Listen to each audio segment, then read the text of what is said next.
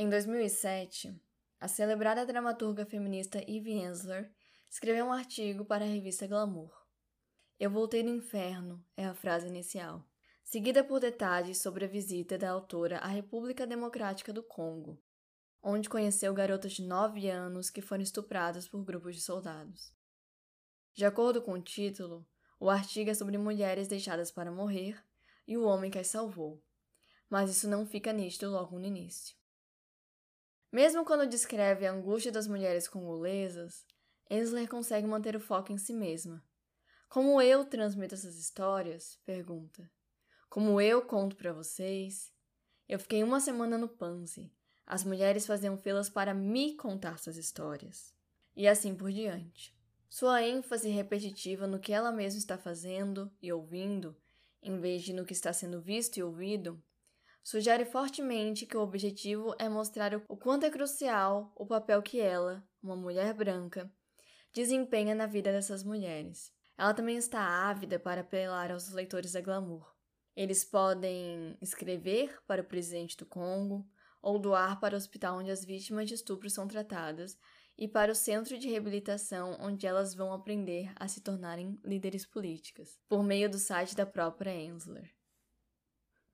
O artigo de Ensler na Glamour demonstra que o complexo do Salvador branco se intersecciona com o feminismo do século XXI.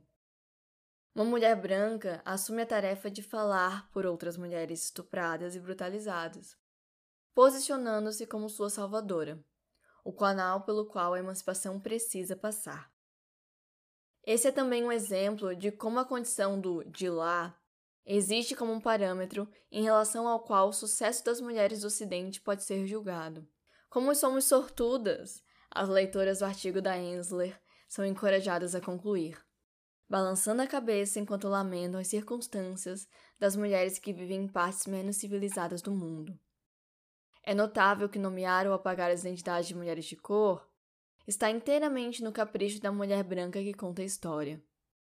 Em caso que as pessoas deveriam ser mencionadas nominalmente, como as enfermeiras e outras funcionárias do hospital, que talvez tirassem a atenção do papel central da mulher branca como salvadora, elas são deixadas de fora.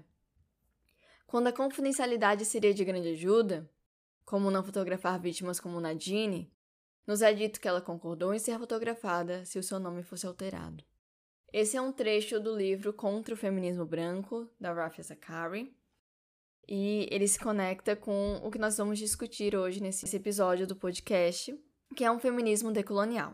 Então, antes de mais nada, sejam bem-vindas ao Olhar a Veras Podcast, um programa quinzenal que discutimos a memória, a vida e a história de mulheres.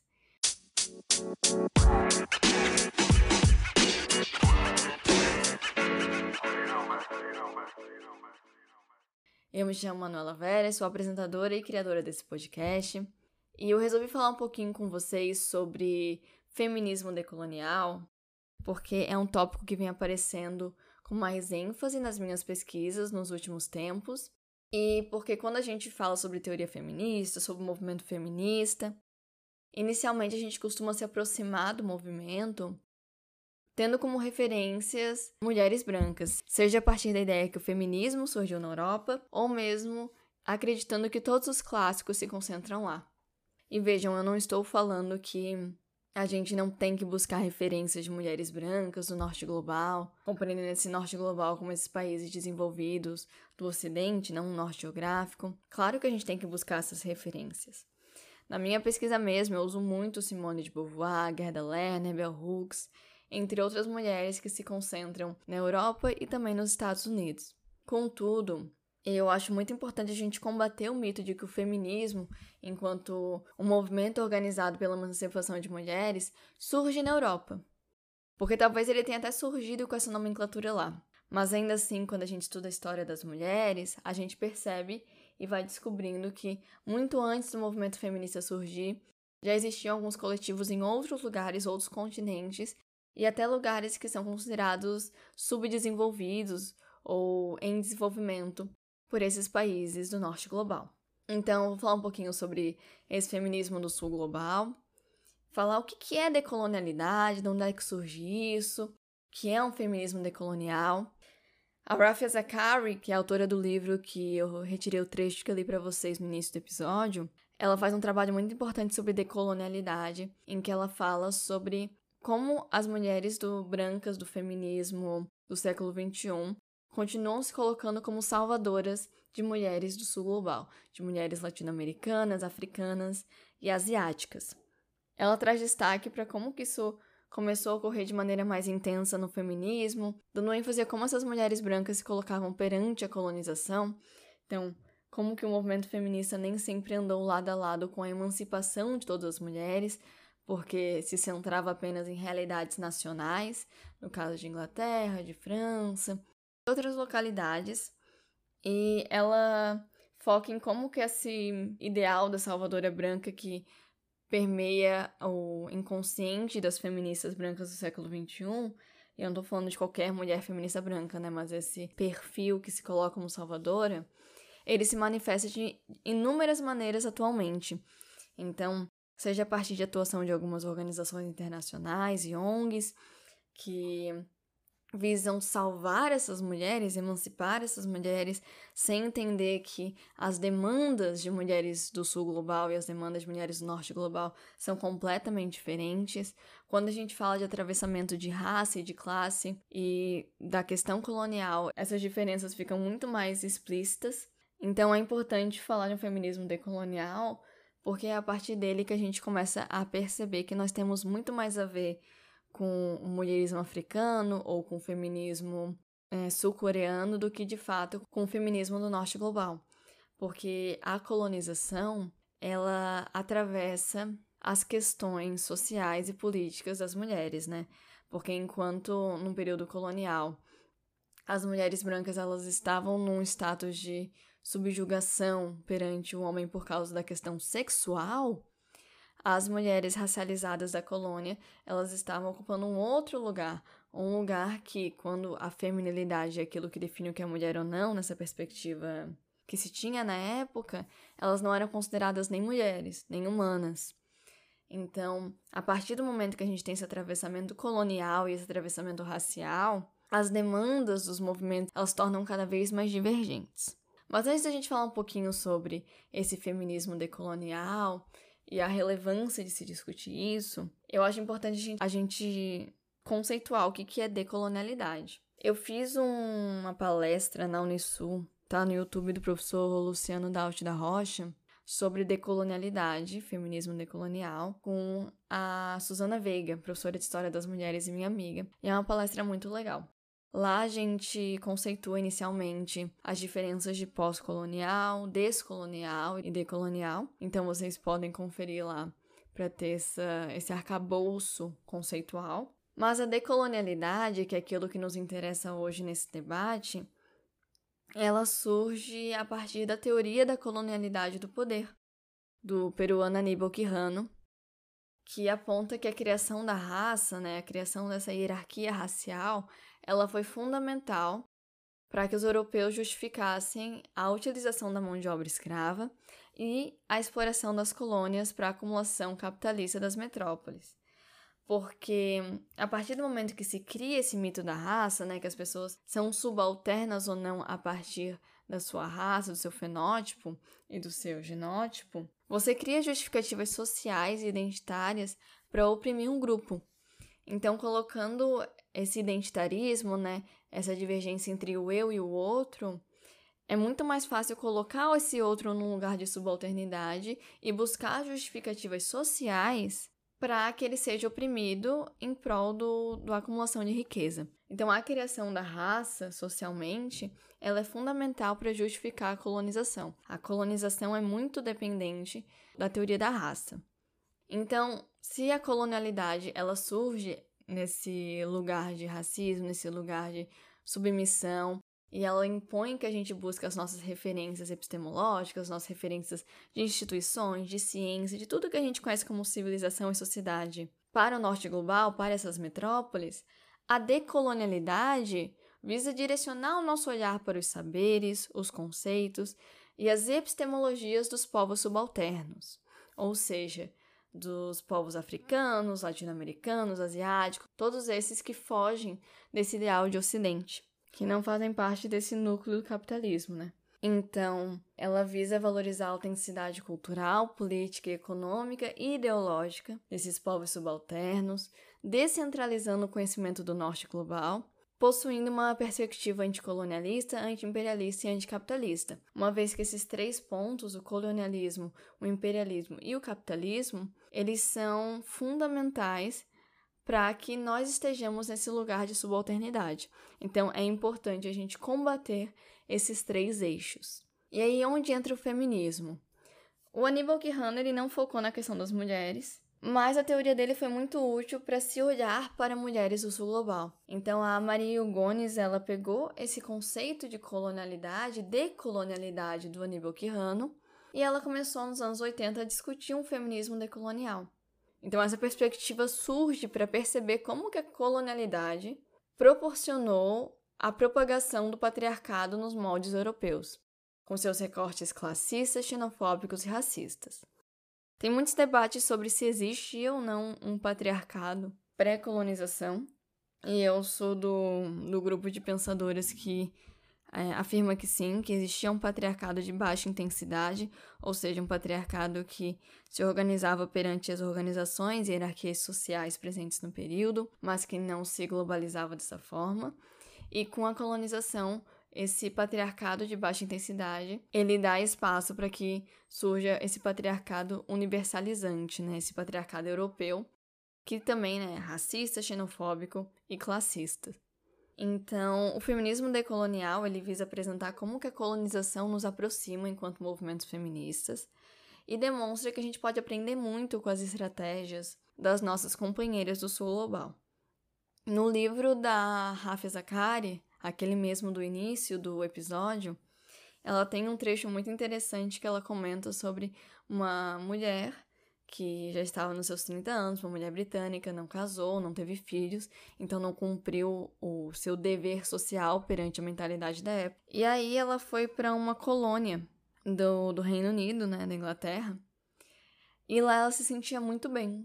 Ela gostava de estar ocupando um poder que apenas a supremacia branca permitia que ela ocupasse, apesar dela ser mulher. Então, por mais que nós sejamos unidas pela classe sexual, existem esses atravessamentos raciais e de classe e de outros fatores que fazem com que muitas vezes mulheres brancas que até se dizem feministas se relacionem de maneira muito mais direta a partir de suas demandas e de suas questões com homens brancos do norte global, com homens brancos que sejam seus conterrâneos, do que de fato com o um olhar é, horizontal e atento às mulheres racializadas que não se encontram e que não advêm do mesmo território que elas.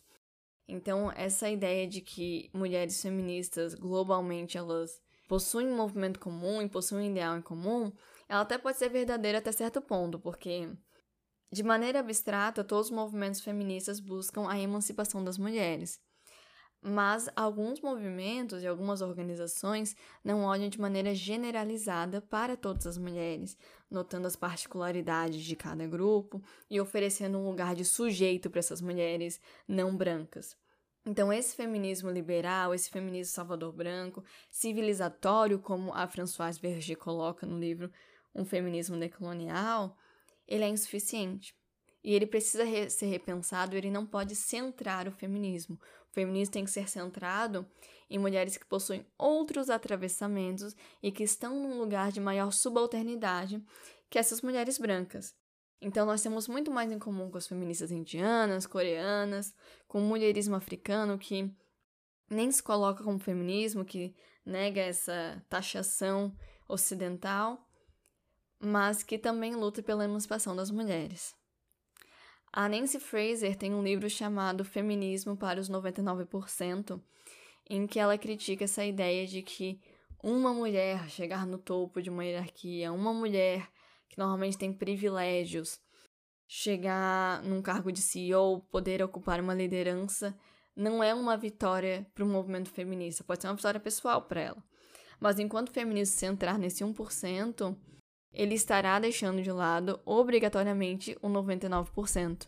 Porque para essa mulher ter chegado lá, possivelmente o que aconteceu não foi que houve uma maior distribuição dos trabalhos de cuidado e dos papéis de gênero dessa mulher com um parceiro ou até com maior participação do Estado, mas sim ela terceiriza esse papel de cuidado para uma mulher racializada.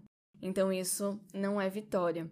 E a Françoise Verger, que tem um livro chamado Um Feminismo Decolonial, que talvez seja um livro introdutório mais importante para entender feminismo decolonial, ela fala muito sobre essa terceirização do trabalho e sobre essa estratificação social desse feminismo branco que não contribui de fato para a emancipação das mulheres. Ela tem um trecho que ela fala o seguinte, logo no início do livro: Todos os dias, em todos os lugares, milhares de mulheres negras racializadas abrem a cidade. Elas limpam os espaços de que o patriarcado e o capitalismo neoliberal precisam para funcionar. Elas desempenham um trabalho perigoso, mal pago e considerado não qualificado, inalam e utilizam produtos químicos tóxicos e empurram ou transportam cargas pesadas. Tudo muito prejudicial à saúde delas. Geralmente, viajam por longas horas de manhã, cedo ou tarde da noite. Um segundo grupo de mulheres racializadas, que compartilha com o primeiro uma interseção que compartilha com primeiro uma intersecção entre raça, classe e gênero, vai às casas da classe média para cozinhar, limpar, cuidar das crianças e das pessoas idosas para que aquelas que elas empregam possam trabalhar, praticar esporte e fazer compras nos lugares que foram limpos pelo primeiro grupo de mulheres racializadas. No momento em que a cidade abre, nas grandes metrópoles do mundo, mulheres e homens correm pelas ruas, entram nas academias, salas de yoga ou meditação Aderindo ao mandato do capitalismo tardio, que exige manter os corpos saudáveis e limpos, essas mulheres e homens, na sequência de seus treinos, tomam banho, comem uma torrada com abacate e bebem um suco detox antes de prosseguirem com suas atividades. Chega então a hora em que as mulheres negras e racializadas tentam encontrar um lugar no transporte público para seus corpos exauridos. Elas cochilam assim que se sentam, seu cansaço é visível para aqueles que querem vê-lo. A relação dialética construída entre os corpos eficientes da burguesia neoliberal e os corpos exaustos das mulheres negras ilustra os vínculos entre neoliberalismo, raça, gênero e heteropatriarcado. O proprietário do corpo eficiente, que tem como medida o corpo branco e masculino, deve demonstrar sua disposição de passar longas horas na academia ou no escritório, trabalhar até tarde da noite no fim de semana, pois essa capacidade é o sinal de seu sucesso e da sua adesão à ordem dominante. Seu esgotamento é a prova do seu triunfo sobre as necessidades básicas dos simples mortais. O proprietário do corpo invisível é uma mulher negra, cujo esgotamento é consequência da lógica histórica do extrativismo e construiu a acumulação primitiva do capital, extração de trabalho dos corpos racializados e das terras colonizadas. A economia do esgotamento dos corpos está historicamente ancorada na escravatura período no qual o ventre das mulheres negras, cuja exploração é indissociável da reprodução social, como mostram tantas feministas negras, foi transformado em capital. A fabricação de uma vulnerabilidade diferenciada para uma morte prematura, analisada por Ruth Wilson Gilmore, é o próprio sinal dessa economia. Morte prematura de vidas negras, morte prematura de recursos. A escravatura fabrica vidas supérfluas, nas quais nem a vida nem a morte importam. Corpos humus do capitalismo. Para essa economia simbólica e material, o status da pessoa supérflua das mulheres negras associa-se a uma existência necessária. Eis aí todo o paradoxo aparente das vidas necessárias e invisibilizadas. Sob o regime neoliberal, nas cidades do século XXI, com suas residências vigiadas, seus bairros militarizados, as mulheres negras e racializadas são autorizadas a entrar nos enclaves burgueses, em seus espaços privados, mas os outros membros dessas comunidades supérfluas, os membros das famílias e vizinhos dessas mulheres, devem permanecer na porta das residências privadas e dos bairros reservados. Caso contrário, correm o risco de serem mortos pela polícia do Estado ou privada. As mulheres negras racializadas podem circular na cidade, mas unicamente como presença fantasmagórica. Podem-se então ver o quanto as feministas civilizatórias ao universalizarem sua situação, contribuem para a manutenção de um sistema de exploração racial. Foi pensando nessas mulheres, em suas lutas, em suas vidas, que propus um feminismo decolonial radicalmente antirracista, anticapitalista e antiimperialista. François Verger Ou seja, a Françoise ela resume de forma magnífica tudo aquilo que eu expus anteriormente.